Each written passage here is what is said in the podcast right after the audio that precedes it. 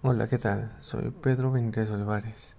En esta ocasión comentaremos sobre el proceso constitucional de investigación ante la Suprema Corte de Justicia de la Nación.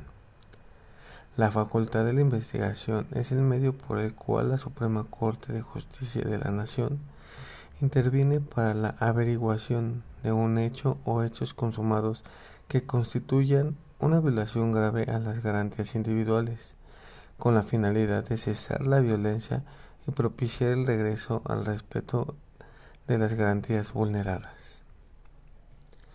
¿En qué casos realiza una investigación la Suprema Corte de Justicia de la Nación?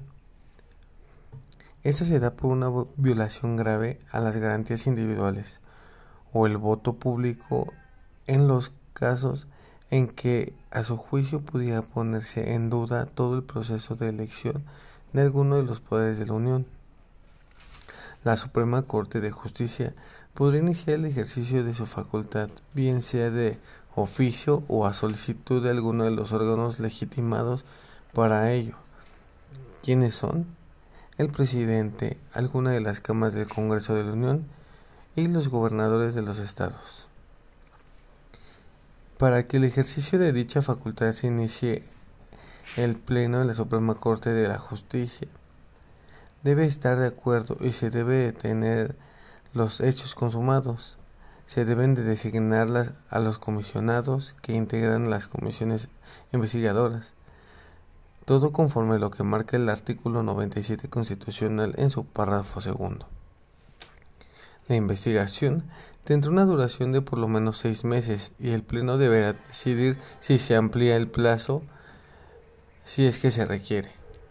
La comisión investigadora se instalará en el lugar que la Suprema Corte determine y podrá actuar donde sea necesario. Después de 15 días transcurridos, deberá elaborar un protocolo de investigación para darle conocimiento al Pleno sobre las actividades realizadas.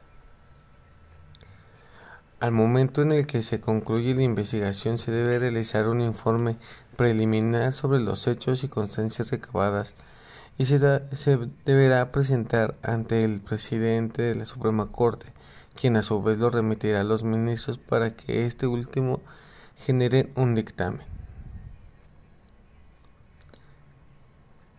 Es adecuado que el representante del Poder Judicial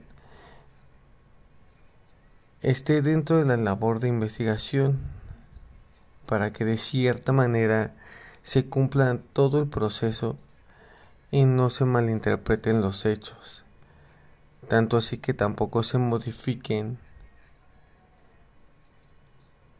las pruebas que se presenten con tal de generar y presentar la justicia ante los hechos que ponen y vulneran las garantías individuales de las personas. Es por eso que sí es necesario que el representante o la representante del Poder Judicial se encuentre dentro de esta labor de investigación, siendo de esta manera que se dé por hecho una buena investigación, se genere justicia y se pueda encontrar una alternativa para dar solución a dichos problemas que se vayan presentando durante los casos